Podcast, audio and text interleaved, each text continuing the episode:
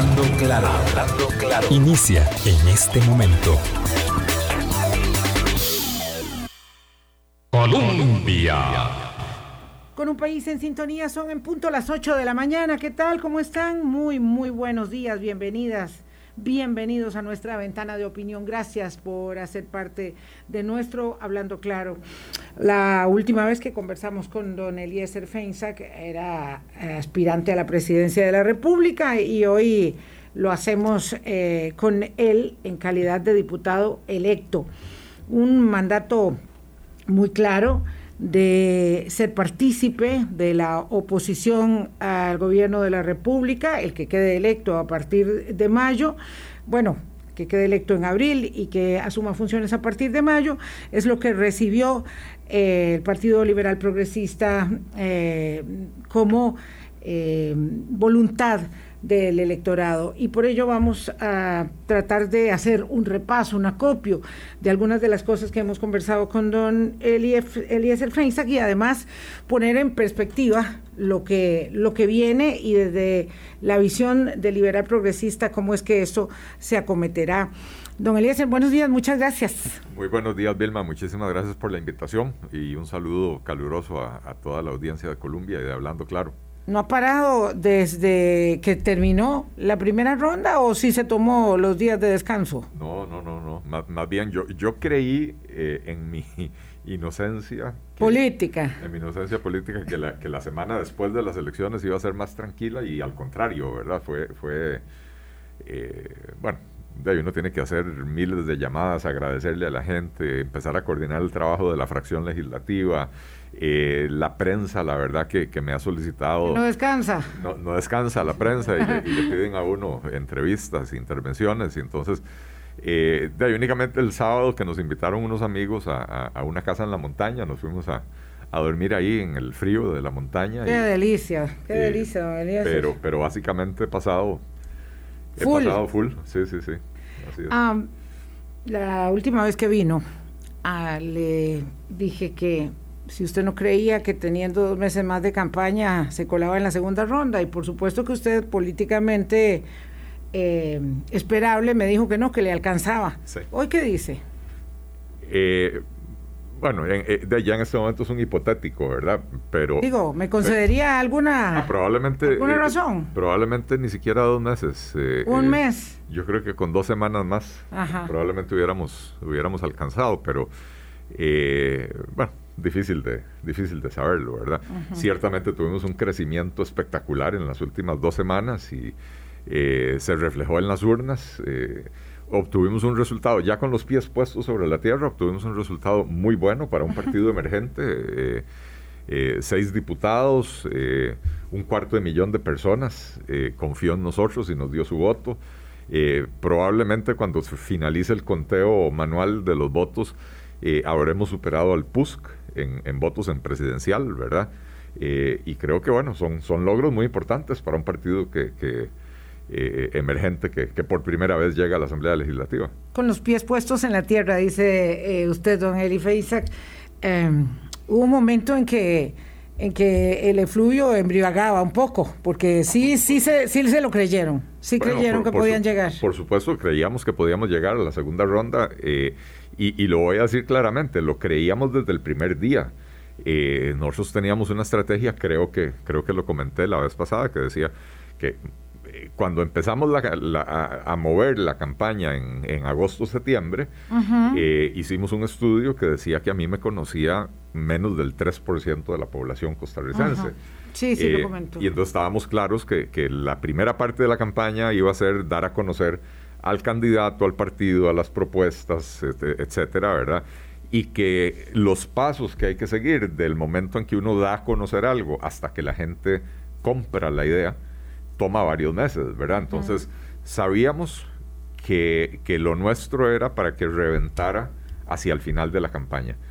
Eh, en, digamos que en el orden no, no, cronológico, pero en, el, en, el, en, el, en la dimensión del tiempo, lo que nos falló fue que nosotros calculábamos poder llegar a finales de diciembre, digamos, a la tregua navideña, eh, ya por encima del 3-4% en intención de voto. Y eso no sucedió. Y eso sucedió hasta ah, mediados de enero. ¿Verdad? Y una vez que sucedió, se dio exactamente como lo preveíamos, ¿verdad? Una vez que llegábamos a ese umbral... Empezaban a crecer más rápido. psicológico empezábamos a, crecer como la espuma. Entonces se dio, pero se dio, se nos dio un par de semanas después de lo que, de lo que lo habíamos eh, eh, planteado. No, no quiero indisponerlo, pero el que creció como la espuma fue Rodrigo Chávez, el Partido Progreso. También. ¿Cuál es la diferencia, digo, entre la propuesta suya y la de él y por qué él llega a la segunda ronda y no usted? Porque, claro, él logró evidentemente despegarse primero y le alcanzó para colarse en la segunda ronda. Ya sin analizar, digamos, lo que pasó con la campaña de Nueva República, lo que pasó con el Partido Unidad Social Cristiana, que fue realmente una, una caída fuerte. Este, ¿qué, qué, cuál es la diferencia entre Eliezer Fenxac y Rodrigo Chávez? Solo una. Sí. eh, si usted quiere decir más, no hay problema, por supuesto. no seré yo, quien, quien lo vaya a usted a coartar aquí. bueno, eh, eh, empecemos por, por eh, un partido que se preparó para, para, participar en las elecciones, para gobernar, nos preparamos para gobernar. Con un plan de gobierno de, de, más de 200 páginas, que, que no es solo cantidad, es un plan de gobierno que tenía propuestas serias, integrales para resolver los problemas del país, que, que el, programa Estado de la Nación, cuando revisó los programas, determinó que el nuestro era uno de los de los que más porcentaje dedicaba a plantear eh, propuestas y soluciones, ¿verdad? Había eh, tres programas realmente que eran, digamos, más solventes, o hay, porque todavía están ahí. El suyo, el del Partido Liberación Nacional y el del Frente Amplio, según logro recordar. Creo que sí. Eh, bueno, entonces comparamos, comparamos eso contra un plan de gobierno de 24 páginas, que fue lo que presentó eh, el Partido Progreso Social Democrático, ¿verdad? Entonces, había una Nos confirma que los planes de gobierno, aunque estén muy bien armados, es correcto. no son. No, es lo que termina. O sea, al final de cuentas, el, el, voto, y esto siempre me lo han dicho los, los expertos en, en, en mercadeo político, etcétera, el voto para la mayoría de la gente es emocional. Incluso para los que nos creemos hiperracionales, eh, muchas veces lo que hacemos es racionalizar lo que nuestros sentimientos nos dicen. Claro, yo preguntaba en términos de que tenía don Rodrigo, que no tenía don Eliezer, porque él llegó a la segunda ronda y usted no llegó a la segunda ronda y no fue a falta de programa de gobierno, según usted plantea. Eh, de solvencia, de conocimiento, me refiero a dos economistas eh, de la misma generación. ¿Qué sería? Yo, creo que hay varios factores, nuevamente. Eh, ¿Le puedo ensayar una hipótesis? por supuesto. Soy la dueña del espacio, pero además me gusta mucho discutir con usted. esto, esto de que soy la dueña, este, bueno, yo creo que tiene un buque de proa eh, que se llama doña Pilar Cisneros, y usted no tenía. Eh, no, porque nuestra propuesta no se trataba de figuras, se trataba de propuestas, de cómo resolver los problemas del país. Pero ciertamente, yo creo que, Pilar Cisneros eh, probablemente sea el principal factor que explica el, crecimiento de Rodrigo Chávez. la campaña que ellos hicieron, a mi juicio, cuestionable en el sentido de ir a poner la foto de Pilar Cisneros en todas las provincias y tenemos reportes de miembros de mesa que, que, que, nos dicen que llegaba gente a votar en, eh, en lugares remotos del país y decía, eh, decían, eh, vengo a votar por Pilar Cisneros, ¿en cuál, en cuál casilla tengo que hacerlo, ¿verdad? Entonces, cuando le decían, usted no puede votar por Pilar Cisneros, ella es candidata en San José, no en Guanacaste, decían, no, no, no, mentira, yo sí puedo votar por Pilar Cisneros, quiero votar por ella, ¿verdad? Este... Pero ciertamente. Si estuviera aquí eh, mi colega eh, Eduardo Valdares, y es mucho atrevimiento el mío decir que yo sé de fútbol eh, la milésima parte de lo que sabe, diría que la efectividad es quien ganó, quien metió gol, ¿verdad? No quien jugó bonito. Y resulta que esa campaña, con esas vallas, en todo el territorio nacional, eh, le dio eh, este, un enorme resultado. A mí me decía un amigo en San Carlos, es que doña Vilma, nosotros todos fuimos a votar por doña Pilar.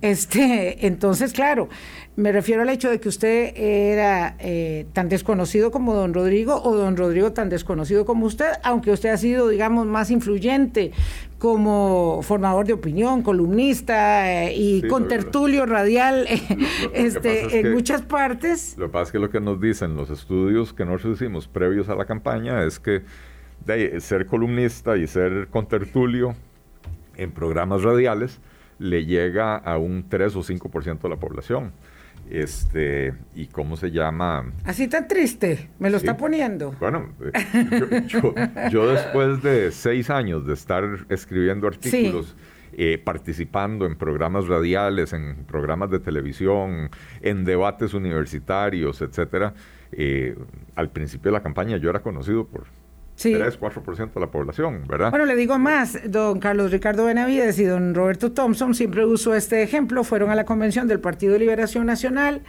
uno siendo exministro dos veces, diputado dos veces, el otro alcalde, diputado, y los conocían el 6-7% de la población. A mí eso me impresionó mucho en las mediciones que hicieron para esa convención, porque en efecto eh, pareciera, y esto tiene que ver con la cultura política y la participación política, que no se reduce a la participación político-electoral o político-partidaria de los costarricenses, que es sumamente baja según el índice que ahora tenemos así a flor de piel de la democracia es sumamente baja. Eh, ahí yo estoy como con la idea de que ahorita, ahorita bajamos de escalón, ojalá que no, pero tengo esa idea, porque realmente este, eh, hay poca vinculación.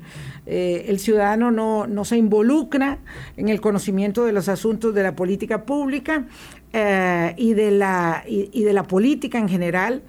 Eh, bueno, aquí me dice Eduardo Valdares que sí, que en, en efecto, este, le dio resultado y punto. Es correcto. Y punto, claro.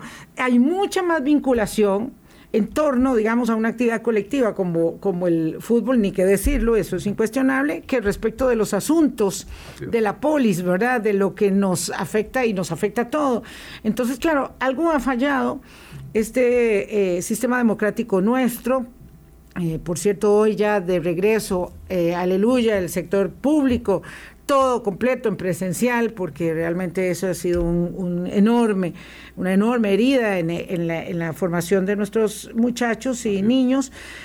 Eh, pero algo ha fallado porque en efecto esa desvinculación es absoluta, la gente no quiere saber nada de nada y vea, no importa qué tan mal juegue la selección, no importa qué tan mal estén los equipos de la primera división, que la gente no quiere dejar de saber del tema. no importa que los afecten los casos de corrupción, como los han afectado gravísimamente, eh, digamos que ahí prima la institucionalidad por encima de las debilidades y las vulnerabilidades que se acusan, los juegos de poder, las tricuñuelas.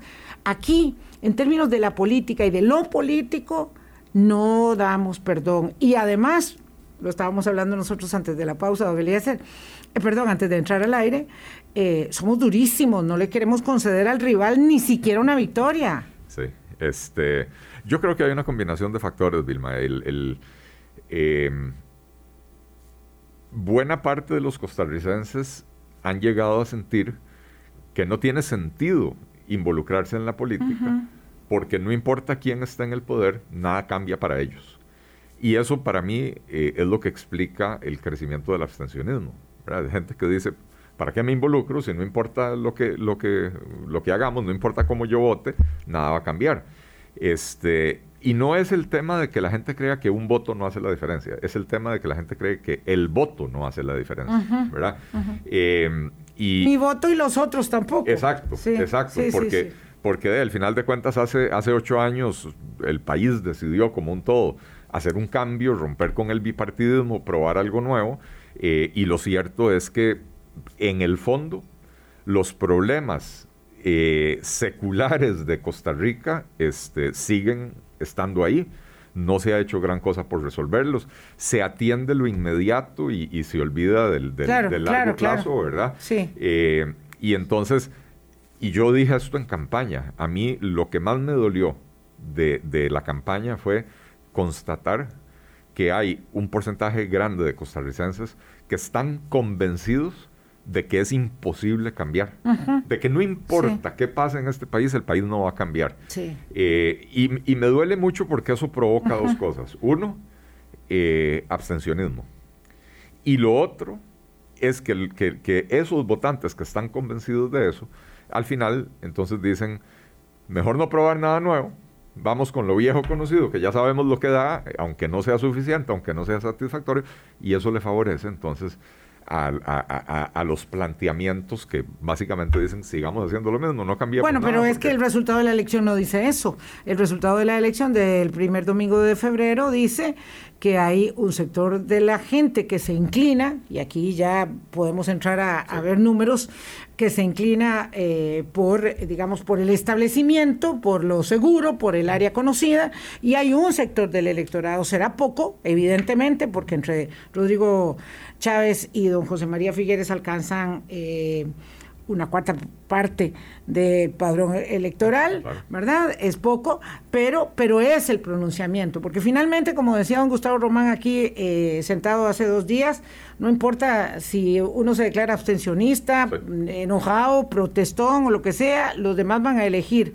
Bueno, pero el, pero el tema es precisamente ese, entre ellos dos sumados representan una cuarta parte del, del, del Claro, claro, para eso quiere, la segunda. Quiere decir que el mensaje ha calado tan profundamente que, para empezar, el 40% de la gente se quedó en la casa. Sí.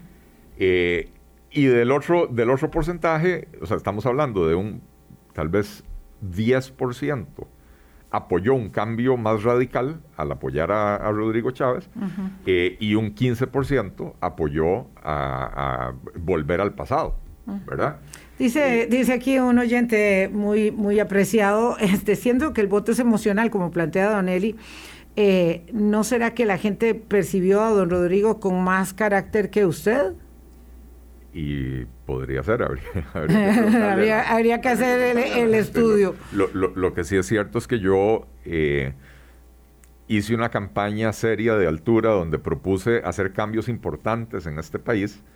Eh, pero yo no creo en la política rastrera de andar atacando a la gente y, decir, digo, a veces uno tiene que señalar, uno tiene que señalar responsables, ¿verdad? A, mí cuando, cuando hablamos de la, de la crisis fiscal, de qué sé yo, eh, que, que los gobiernos del PAC, sobre todo el primero, la manejaron muy mal, pero uno no puede ignorar que esa crisis fiscal se gestó en el gobierno de Oscar Arias y que el gobierno de Laura Chinchilla la profundizó y que el gobierno de Luis Guillermo Bueno, porque, porque se le cayó la reforma fiscal a doña Laura, bueno, pero, la, intentó, intentó una pequeña reforma. La reforma fiscal se le cayó a ella, se le cayó a, Abel Pacheco, se le cayó a todo el mundo. En la sala cuarta, como no. Este, sí, no, no, a, ellos dos en la sala constitucional. Así es, pero... pero ahí es donde está, ahí es donde está ah, la idea ya muy acentuada de muchos de nosotros, porque me tengo que incluir como ciudadana, de que es muy difícil cambiar las cosas, porque parece que está instalado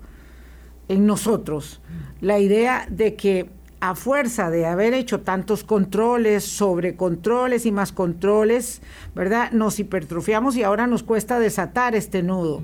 Nos cuesta mucho desatar los nudos. Bueno, nos, nos va a seguir costando, eh, Vilma, mientras sigamos mandando al poder eh, a, quienes piensan básicamente lo mismo, ¿verdad? Porque... Eh, es que, es que ahí es donde está la, la ahí es donde está el detalle, ¿verdad? Decía aquel filósofo mexicano, ahí está el detalle, porque es muy complicado, ¿verdad? Porque lo otro es ya, y hagamos todo por referéndum. No.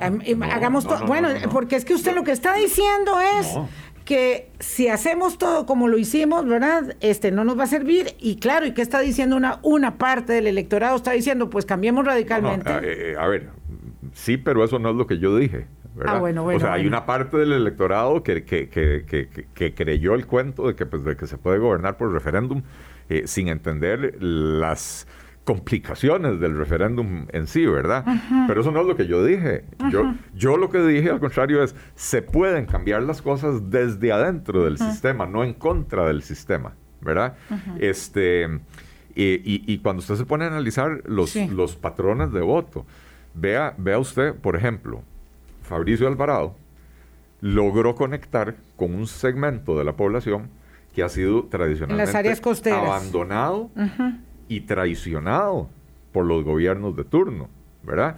Eh, eso es un, es un segmento que ha tenido menos oportunidades educativas, que tiene, eh, digamos, comparado con el resto de los votantes, menores ingresos, etcétera, ¿verdad? Em, y, entonces eh, están buscando una salida diferente, ¿verdad? Este, digamos que, los liberales tuvimos esta vez un relativo éxito electoral. Es gente que, que dice, bueno, no, el país no va por buen camino necesitamos cambiar, pero necesitamos cambiar como buenos liberales, respetando la institucionalidad y las reglas del juego, etcétera, ¿verdad? Entonces, eh, pero visto fríamente y sin entrar a analizar personalidades y, eh, e inclinaciones, tenemos en segunda ronda a dos, en este momento, dos propuestas socialdemócratas, estatistas, que probablemente van a tener la inclinación de hacer crecer el gasto público y buscar subir los impuestos para financiar ese aumento del gasto público, porque es lo único que se les ocurre que puede resolver los problemas económicos del país. 8.20 de la mañana, lo que don Eliezer nos está plantando es la eh, consideración, o planteando, la consideración de que esta oposición liberal progresista con Figueres o con Chávez eh, va a poner eh, las banderillas desde el primer momento. Vamos a hacer una pausa y regresamos. Hablando claro. Colombia. Con un país en sintonía, son las 8.23 minutos de la mañana. Como decíamos, el pasado 6 de febrero, el electorado le otorgó a Liberal Progresista un mandato de oposición, claro, tiene seis diputados eh, pues no son, no son evidentemente 11, pero no son dos. Este, esa es una, una fracción mediana. En estos tiempos es una fracción mediana. Eh, pero usted me decía algo muy interesante, es que Fabricio Alvarado logró conectar con las costas. Bueno, con Eliezer Feinza, que el liberal progresista, eh, se produce un fenómeno que se ha dado en el pasado, muy claramente con Acción Ciudadana, de alguna manera también se, se, refleja en el espejo hoy con el resultado de la elección para el Frente Amplio y con ustedes. Es decir, estamos hablando de posicionamientos, eh, de propuestas políticas en el área central del país. Ustedes tienen tres diputados por San José, uno por Cartago, uno por Heredia, uno por Alajuela. Eh, por cierto, cuatro hombres y dos mujeres. La próxima vez podrían poner a encabezar más mujeres, por favor.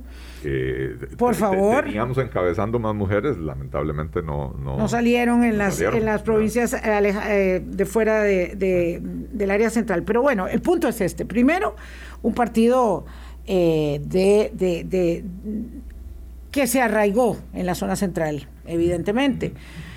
un partido que tampoco logró conectar con las costas. Correcto. ¿Verdad? ¿Ahí qué me dice, don Elías? Bueno, eh, es parte de los, de los aprendizajes que, que, tenemos que sacar nosotros, ¿verdad? El, el, primer análisis lo que me dice a mí es, eh, logramos conectar básicamente con la población urbana del país. A nosotros nos fue bien en los cantones urbanos, tanto en la GAM como afuera de la GAM. Eh, y, y, no tan bien o mal en los cantones rurales, incluso en la GAM, ¿verdad? En, San José, por ejemplo, nos fue muy bien en Desamparados, nos fue muy bien en Tibás, en Goicoechea, en Moravia, en Escazú, en Santana, en Curridabat. Eh, Todos los cantones que eran del PAC. Eh, bueno, yo no he hecho el análisis. No, yo sí. Pero, pero sí, sí, yo no he hecho el análisis comparado con elecciones anteriores todavía. No, he llegado a ese punto. No he llegado, sí, sí, claro, es que es muy Pero sí, nos fue bien ahí. Pero no nos fue bien en Turruares, en Acosta, en la zona de Los Santos, etcétera. Es decir, los cantones más rurales no nos fue bien, los, cantones más urbanos sí. Este, y lo mismo se observa afuera. Eh, en Guanacaste nos fue mejor en, en Liberia eh, y en. y en Bagaces que, que de, no sé, que en Nandayure, Ojancha y La Cruz y qué sé yo, ¿verdad? Eh, y no tienen una explicación todavía para ello. Eh, sí? hay, bueno, parte, parte de la explicación es por, por estructuras, porque teníamos estructuras más fuertes en, algunos cantones que en otros, ¿verdad? Eh, pero, pero de yo sí creo que hay un tema ahí de, de, mensaje y de, y de propuesta que, que no la logramos eh, no, no, no, logramos que, la gente en estos cantones más rurales entendieran de, de, qué iba nuestra propuesta, porque era una propuesta, no es que nosotros no teníamos propuesta para las zonas rurales del país, es que teníamos una propuesta para, para resolver los problemas del país de forma integral, sin ofertas clientelistas, sin ofertas de, de, llegar y decir al cantón X, mire, aquí le vamos a construir un EVAIS, dos escuelas, cinco puentes y, y una supercarretera para reactivar la economía de este cantón. No, nosotros no hicimos eso, ¿verdad? Eh, nosotros lo que decíamos es, vámonos a los problemas de fondo del país, tratemos de resolverlos eh, nivelando la cancha de juego para que, para que los beneficios le lleguen a todo el mundo y no como ha sucedido tradicionalmente, que los beneficios le llegan solo a, ciertos grupos, ¿verdad?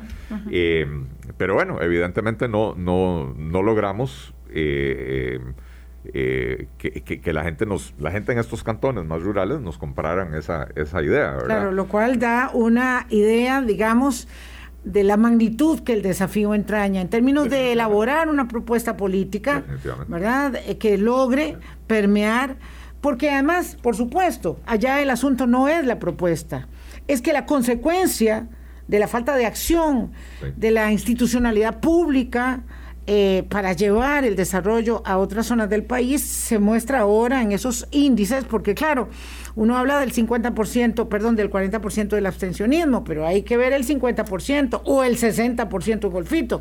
Entonces, claro, eh, usted va a golfito eh, desde hace mucho tiempo.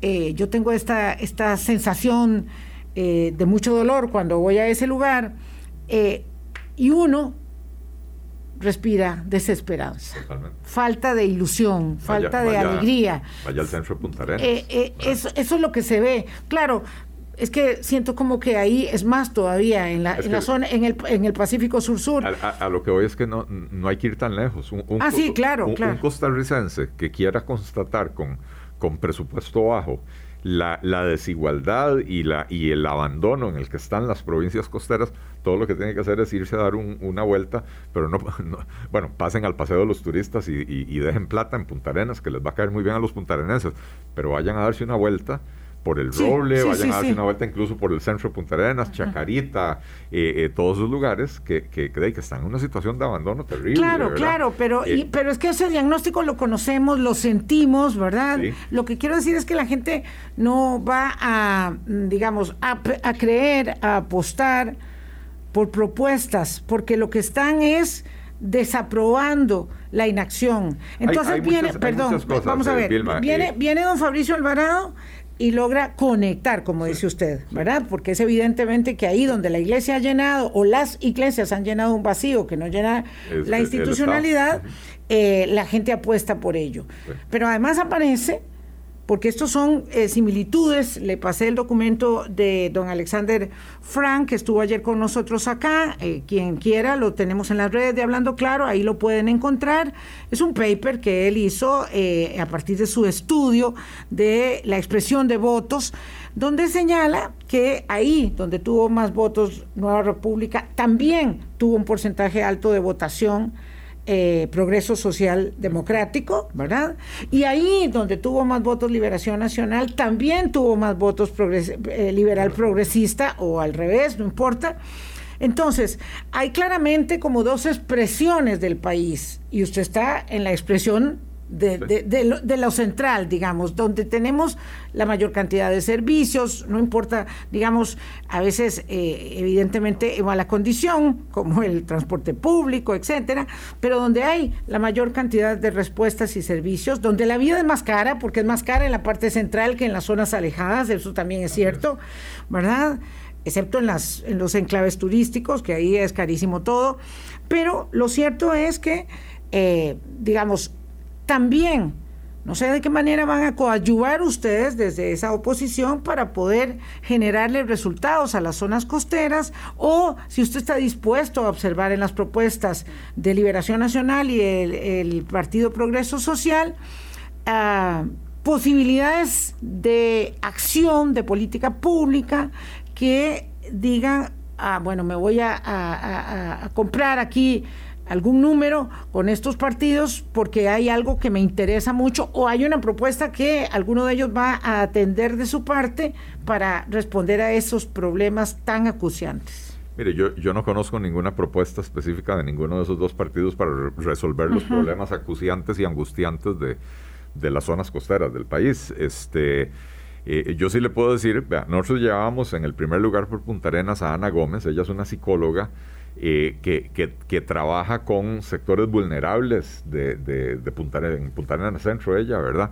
Eh, bueno, Punta Arenas, Miramar, Esparza, etcétera. Em, y, y, venía haciendo un trabajo lindísimo en la parte de ahí de, Chacarita, el Gran Chacarita, ¿verdad? El Roble, todas estas partes.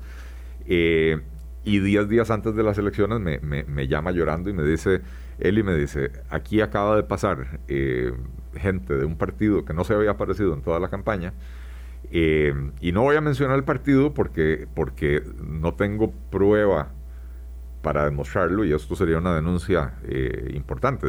Pero aquí acaba de pasar gente y le ofreció a la gente a la gente de ella. A la gente, bueno, a la gente que estaba, trabajando con, ella. Gente, gente, que llevaba tres meses trabajando con ella, les, les dieron entre 10 y 20 mil colones a cada uno eh, y simple y sencillamente bajaron los brazos y dejaron de trabajar a 10 días de, la, de, las elecciones, ¿verdad? Este, y entonces, claro, uno, uno no tiene cómo documentar eso, pero, pero evidentemente están pasando cosas, ¿verdad?, que hacen que al final los resultados... Que han pasado toda la vida. Que han pasado toda la vida. Bueno, Eliezer. Esto, no, no, estoy totalmente esto claro. Eso es así. Estoy totalmente claro. Que Digo, antes, antes habían, eh, no sé, sacos de cemento y cosas de ese tipo. Pero entonces muchas veces el, el, el, resultado de la votación no, no, no necesariamente es un reflejo de la desconexión de un partido con una región, sino de la capacidad de otro partido de, de, de eh, eh, de hacer este tipo de cosas, ¿verdad? Ah, qué tirada con eso que estamos diciendo, que usted está expresando, porque podríamos dar la sensación de que hubo un clientelismo o una compra de, voluntades, ¿verdad? La política tradicional de este país es clientelista, Vilma. Bueno, ¿el partido era tradicional o era nuevo? Por lo eh, menos. No, voy a mencionarlo. Es que así no se vale, don Eliezer Feinza, este, así no, se vale. es que, es que, a ver, yo soy muy consciente de, a ver, si yo voy a hacer una denuncia con nombres, eh, de yo tengo que tener pruebas y, no las tengo. Lo que tengo es el dicho de una persona absolutamente honesta, como es Ana Gómez, eh, que, que, trabajó muy bien su zona, su región, eh, y que parte de ese esfuerzo se le cayó a, menos de dos semanas de las elecciones, porque simple y sencillamente llegaron con la máquina de imprimir billetes, no, no, no, con, no con otra cosa, ¿verdad? Eh, eh, no, no, no, fue que los convencieron de un liderazgo mejor, no fue que los convencieron de una propuesta mejor, eh, simple y sencillamente llegaron a la usanza tradicional y, y, lo resolvieron de esa manera. Volvamos, don Eliezer, con el tema de la oposición. A partir de, pues yo digo que a partir de la segunda ronda, porque cuando pase el balotaje y tengamos gobierno electo, evidentemente es tan poco el tiempo entre eh, el inicio del nuevo Congreso y la toma de posesión del nuevo gobierno entre el 1 y el 8 de mayo, que esas negociaciones serán eh, inmediatas. Usted ha dicho claramente que no le ha dado la adhesión, ayer fue muy contundente este, en sus redes sociales, no le, ha, no, le ha dado la adhesión a nadie, no ha hablado con nadie. Eh, puede ser esa puerta eh, abierta, digamos, para conversar con los eh, candidatos. No sé si ya, si lo llamaron, usted les dijo que les diera tiempo, en fin. Eh, no, dispuesto a, conversar no solo con los dos candidatos que están en la segunda ronda, sino con todas las fuerzas políticas. Y ya lo estamos haciendo, ¿verdad? Porque, bueno, al final de cuentas, yo creo que el resultado en la Asamblea Legislativa es positivo. Hay menos fraccionamiento que en el pasado eh, de partida. Después uno no sabe cuáles diputados se declaran independientes o cuáles partidos se quiebran en dos, pero de partida hay menos fraccionamiento que en, los últimos ejercicios legislativos. Eh, todas las fracciones son significativas, no hay fracciones unipersonales, etcétera. Entonces, creo que la, conformación de la, de la Asamblea Legislativa se presta para cosas positivas, ¿verdad? Eh, sí, al menos de, arranque, que es cuando las escobas todas están nuevas y barren bien. Es correcto. Entonces, nosotros estamos dispuestos a conversar con, el que quiera. De la campaña de liberación nacional sí, han, sí nos han buscado, eh, quieren conversar con nosotros, todavía no hemos tenido ninguna conversación eh, eh, formal, este, ni, ni, informal tampoco, no, no, no hemos tenido, o sea, básicamente... ni un café. No, no, no, básicamente están en, en de ponerse, están digo porque el mi jefe de campaña, o ex jefe de campaña a estas alturas, ¿verdad? Está mm, poniéndose de acuerdo con la gente de Figueres de cuál va a ser la agenda de la conversación, porque no simplemente tomarse un café, eh, yo me imagino que Figueres está muy ocupado en este momento con una campaña como para ir a sentarse un café, a tomar un café sin, sin, sin una agenda, ¿verdad? Lo, que uno se imagina es que primero estaban asimilando el resultado y, y, y, digamos, ir, recomponiéndose. Bueno, ellos, eh, ellos llevan un par de semanas prácticamente en silencio y, entiendo que es parte de esa a taller salieron y, el, eh, y, don José María lo explicó y lo explicó que era necesario, claro, entendible. Y por eso, entonces, Pero sí están dispuestos a conversar. Sí, a ver, nosotros no tenemos ninguna prisa por darle la adhesión a nadie, no andamos buscando puestos, no, no, no nos interesa participar en ah. un gobierno, pero sí nos interesa conversar, porque al final de cuentas nos va a tocar gobernar juntos en el sentido de que el gobierno está compuesto del Ejecutivo y del Legislativo, ¿verdad? vamos a ver, don Eliezer, la, tiene muy difícil. Digamos, esto, esto es eh, siempre complejo. Por un lado, digamos, eh, claramente viendo yo la invitación al, programa, em, la gente dice, no, no, que, que nos quedemos así. Los que votamos por esa divisa, quedémonos así, que no le demos la adhesión a nadie. Por otro lado, las propuestas, si usted bien me plantea que ambos son socialdemócratas y que usted cree que algo que ambos van a querer aumentar el gasto público, las propuestas nunca son iguales. Nunca son, no iguales, son iguales. Yo no dije que se fueran iguales. Eh, eh, vamos a ver. que tienen el mismo. Ah, sí, sí, sí. No, no, no, no, usted no lo dijo, lo, digo yo, claro. La misma inspiración que tenía el PAC. Eh, y, y, en alguna socialdemócrata socialdemócrata estatista hacer crecer el gasto público aumentar los impuestos eh, y, bueno, tenemos no sé cuántos años clamando por una reactivación económica que jamás va a llegar con esa receta. Bueno, pero, pero bueno. Lo que quiero decir es que la tiene difícil para no desviarnos del eje en este momento, ahora vamos a ello. En el sentido de que, por un lado, la gente dice, yo le di el mandato a liberal progresista, a liberal progresista, no a nadie más, eh, y quiero que vayan a hacer oposición, eso dijo el electorado. Por otro lado, el líder de una agrupación política, ¿verdad? Que debe tener carácter, claridad, contundencia, y esto está probado en todas las democracias del mundo. Eh, se espera que dé un paso adelante y diga, bueno, es que en realidad, como esto no es igual, me decanto aquí o me decanto allá y dejo a mis seguidores en la libertad absoluta, obviamente, porque no hay rebaño y no hay no hay traslado de caudal. Porque el líder tiene que decantarse. No, no, no, le pregunto, si no siente, digamos, esa esa esa eh, necesidad de decirle al país, porque ahora usted ya no es Eli Feinsack el aspirante, ¿verdad? Ahora ahora ya está ubicado como uno de los líderes políticos del país en esta etapa, por lo menos. Vilma, los, los liberales, a diferencia de, los políticos de otras tendencias, eh, creemos que las personas eh, los votantes son personas inteligentes. Claro, claro. Que pueden eh, formarse su criterio propio. Para eso no hay que ser liberal, porque yo también lo creo y no. pero pero hay, hay muchas escuelas políticas donde creen que la gente es tontica y que los políticos son iluminados. eso es terrible, eso es terrible. Y, que los políticos tienen que decirle a la gente cómo votar. Y nosotros no, o sea, por lo menos en mi eh, interpretación del liberalismo, yo no tengo por qué decirle a ninguno de mis votantes cuál es la forma correcta de votar. Cada uno de ellos no, no, no, no. su propio su propio análisis. Es que yo no me refiero a eso. Me refiero, yo no estoy jamás eh, eh, digamos, sugiriendo que usted le vaya a decir a su gente por quién vota. No hay un traslado de, caudales ni de voluntades. Y está probado y particularmente en este proceso de transición de nuestra democracia, que hacemos lo que nos da la gana. Yo el otro día lo he dicho varias veces aquí, don Eliezer, cuando me preguntan, pero es que usted no está con tal partido, porque a mí siempre me ponen etiqueta y a la gente le gusta mucho etiquetar. Y yo le dije, pero ¿cómo? Si yo toda mi vida, en términos de ciudadanía política, he vivido en unión libre, en unión libre, y realmente esa condición me gusta. Anillo, no. ¿Verdad? Entonces, Claro, tan claro es eso que hay gente que vota por el Frente Amplio o Liberal Progresista y no tiene ningún problema. no se siente de ninguna manera preocupado o incómodo con esa expresión de voto. Entonces, yo no estoy planteando una cosa así como el señalamiento. Vengan por acá, yo soy el gran líder y les digo lo que deben hacer, mm, ¿verdad? Pero... Nosotros yo dije... Pero de ahí a que usted no se exprese es distinto, o que si quiera expresarse en términos de... Perdón, Vilma, pero yo ya me expresé. Que mi expresión, que no. Que mi expresión no. sea la que esperan algunos ciudadanos, ya esos son otros 100 pesos. Si yo me decantara por un candidato, probablemente la mitad de la gente estaría contenta y la otra mitad estaría enojada.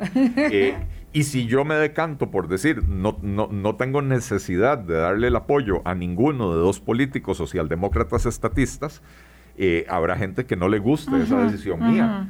Pero, pero al final de cuentas es la que respeta la voluntad de nuestros votantes. Nuestros votantes nos, nos, usted lo dijo muy claramente, Vilma, nuestros votantes nos dieron un mandato, es un mandato de oposición eh, y creo interpretar correctamente que ellos esperan una oposición de altura, porque hicimos una campaña de altura. ¿Y qué quiere decir una oposición de altura? Que vayamos al, a la Asamblea Legislativa con un espíritu constructivo, no, no con el espíritu de ir a destruir lo que los demás propongan, sino de proponer nuestra propia agenda y buscar los espacios de negociación para que las ideas liberales empiecen a ser adoptadas por eh, otros partidos políticos también, ¿verdad? Eh, y en ese espíritu vamos a ir a la Asamblea Legislativa, eh, pero no necesitamos estar con uno o con el otro. El que sea electo por el pueblo costarricense el 3 de abril tendrá que sentarse a conversar con nosotros o nosotros nos tendremos que sentar a conversar con ellos, porque al final de cuentas, de, como, dicen, como dice el dicho, se, se requiere dos para bailar el tango, ¿verdad? Este digo se requiere dos se requiere el, ejecutivo y para, y para muchos otros bailes y para muchas otras danzas también don Elías permítame hacer una pausa que rápido se me va el tiempo conversando con usted. Aquí tiene muchos saludos y aquí hay alguien que dice pues ojalá este señor que ya tenga cinco diputados más eh, pueda trabajar, intercambiar proyectos, hacer una buena tarea para que el pueblo vea que es cierto que trabaja y desde luego este oyente dice, y desde luego debería darle agradección a alguien y trabajar con alguien para mejorar las cosas. Pero bueno, es que don Eliezer ya explicó cuál es su manera de, hacerlo. esto también dice que si el, si el no decantarse por algún candidato, esto lo dejo para la próxima, eh, se debe a que no quiere que le pasen luego una factura eh, dentro de cuatro años eh, cuando vuelva a ser candidato. Hablando. Yo, ahora tengo una responsabilidad con un cuarto de millón de personas que, depositó su confianza dándome el voto. Eh, no, no es un tema de lo que pasa dentro de cuatro años, es un tema de que ninguna de las dos opciones que están en la segunda ronda me, satisface, ¿verdad? entonces eh, no siento la necesidad de, de, decantarme. En, el proceso electoral había cuatro partidos políticos liberales. Si uno de ellos hubiera pasado a la segunda ronda, probablemente me lo hubieran puesto más fácil de, decir, bueno, de ahí sí, para mí esta es la mejor opción. Eh, pero, pero, pero los que pasaron a segunda ronda son dos propuestas socialdemócratas estatistas. Me la ponen muy difícil. Voy a la pausa, ahora sí, porque tengo más consultas aquí que le están formulando, pero ya se nos va el tiempo. Hablando claro. Colombia.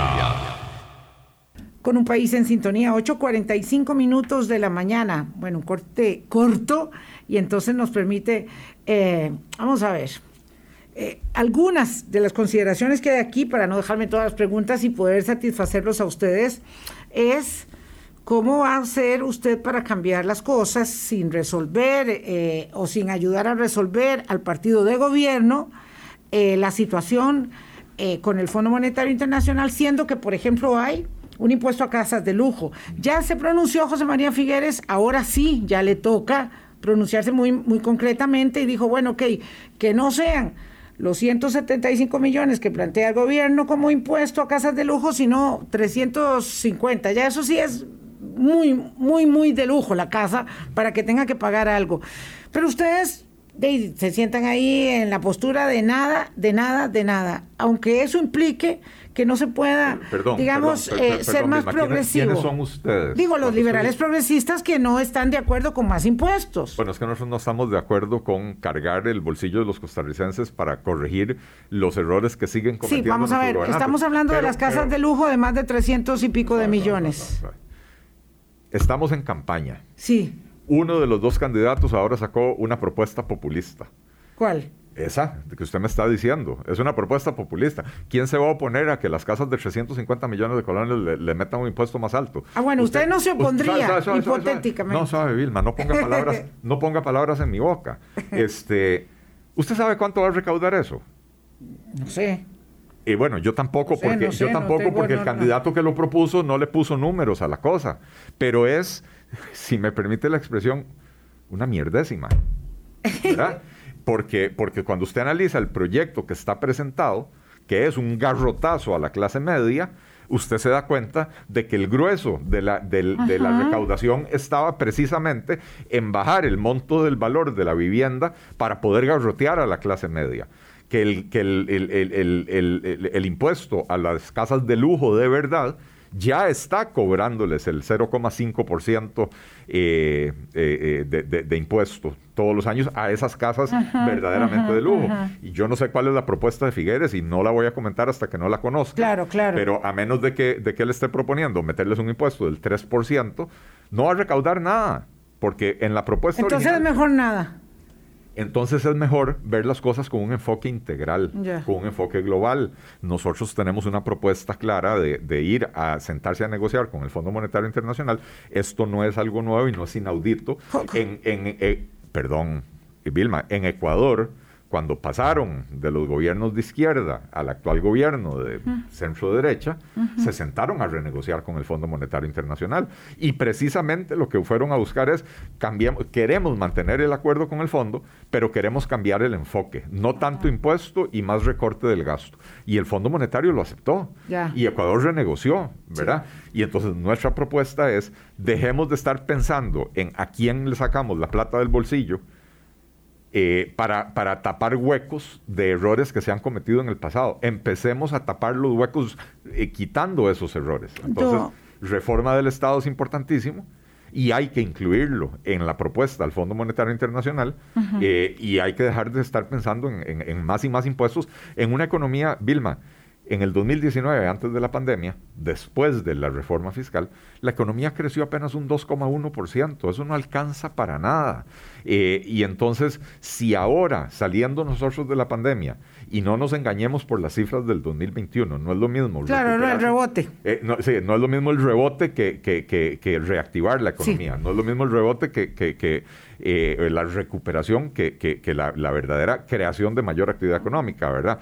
Si nosotros ahora garroteamos a la economía con más impuestos, nunca vamos a generar el empleo que se necesita para resolver los problemas de desempleo y pobreza. Sí, a, mí lo único que me incomoda de ese tema, eh, para serle franca, es que por esa vía no hay un marco de mayor progresividad y hay gente que le ha ido muy bien, no digo solo en la pandemia, sino que le ha ido muy bien en el juego, digamos, eh, mm, de las reglas impuestas eh, con la apertura comercial y demás, le ha ido muy bien y resulta que no pagan lo que podrían pagar para eh, sostener el Estado eh, social de derecho que tenemos. Por, eso hay que verlo bien, Perdón. de un marco de una reforma integral de simplificación tributaria en vez de seguir metiendo parches que más bien cada vez complican. Y Solo nos quedan cinco minutos, pero aquí tengo una de muchas interesantes preguntas que me dice, ¿de dónde saca don Rodrigo, eh, perdón, don Eliezer Feixa, que Rodrigo Chávez es socialdemócrata? Bueno, lo dice el nombre de su partido, lo, dice eh, eh, conversaciones que yo he tenido con él desde antes de que él fuera candidato. Sí, usted sí le da el beneficio de ser un socialdemócrata. sí, sí, lo, sí lo ve en, su, propuesta. En su, inclinación, en su tipo de propuestas. sí, sí, sí, sí. Eh, ahora ha hecho una campaña de otro estilo, ¿verdad? Pero, pero, pero yo, de, yo, yo lo conozco desde hace muchos años a, Rodrigo y su línea de pensamiento eh, es esa. Aquí hay alguien que es muy alotico, dice don Eliezer, primero trabaja y duro, porque tiene que pagar el derecho de piso que obtuvo para ver si en cuatro años le dan, digamos, aquí la adhesión nuevamente. Ahora sí tiene de verdad una, una... Vamos a la Asamblea a, marcar la diferencia. Ese, es el, el, objetivo que nos hemos planteado como, como fracción. Vamos a ir a la Asamblea a marcar la diferencia para que los costarricenses vean que sí se puede hacer política de una manera distinta. Eh, ahora en la mañana, cuando venía de camino, hablaba con eh, nuestro jefe de, signos externos, que hizo una labor fantástica. Y me decía él algo, algo que a mí no se me había ocurrido pensarlo. Me dice, viera, viera qué contentos están los, los proveedores. Porque nosotros contratamos los, materiales que teníamos que contratar este, eh, y les dijimos, bueno, necesitamos tantas banderas, ¿cuál es el precio? Y tome, va eso. Y a nadie se le pidieron eh, mm, entregas de materiales por debajo de la mesa, a nadie se le pidieron coimas o, comisiones o ese tipo de cosas. Y entonces los contratistas mismos nos decían, esta es la primera vez que le hacemos materiales a un partido político que no nos piden otras cosas así por debajo, ¿verdad? Ah, entonces, bueno, ¿qué, quiero decir con esto? Desde ahí estamos demostrando que venimos a hacer las cosas de una manera diferente. Denos chance, tenemos cuatro años en la Asamblea Legislativa. Aquí hay alguien que me, que, que, me da la adhesión a mí, porque dice que sí está de acuerdo con que paguen más los que más tienen. Entonces, bueno, ahí ah, una, una por lo menos.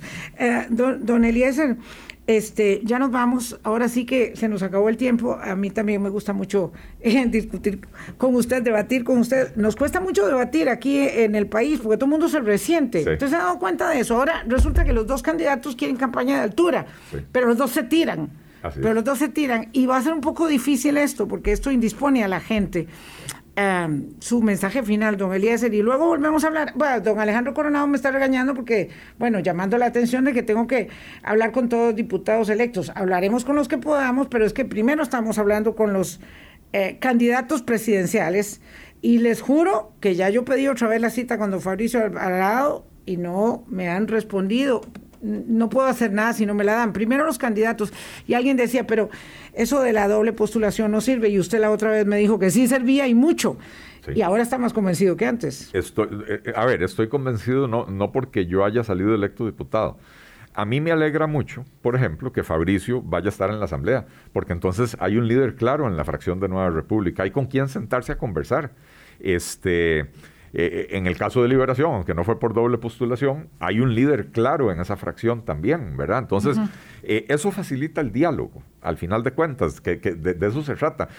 A, la Asamblea Legislativa también se le dice el Parlamento. Es un lugar donde hay que ir a conversar, a hablar, a conversar, a hablar, a ponerse, y, finalmente buscar ponerse de acuerdo, no es hablar por hablar. Eh, pero entonces cuando hay liderazgos claros en las fracciones, se facilita ese trabajo. Entonces, pues yo creo que, que es una buena cosa. Don Eliezer, muchas gracias. Aquí hay alguien que no me deja el nombre ni nada y dice es que a él le gustaría mucho trabajar con Don Eli porque le parece una gran persona y está buscando aquí trabajo ya.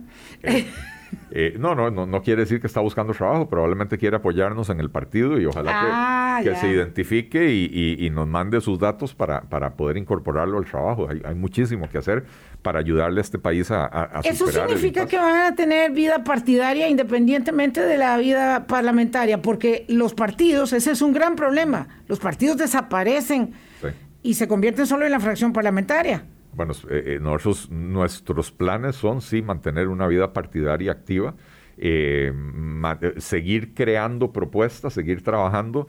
Y ya ahorita hay que pensar en elecciones municipales. Este, Y desde ya estamos pensando también en cómo mejorar nuestro plan de gobierno para dentro de cuatro años, ¿verdad? Para conectar con esos sectores de la población que esta vez no logramos. Don Eliezer, usted va a estar en el foco de los costarricenses, ojalá no nos falle y que en la próxima campaña vaya sólido.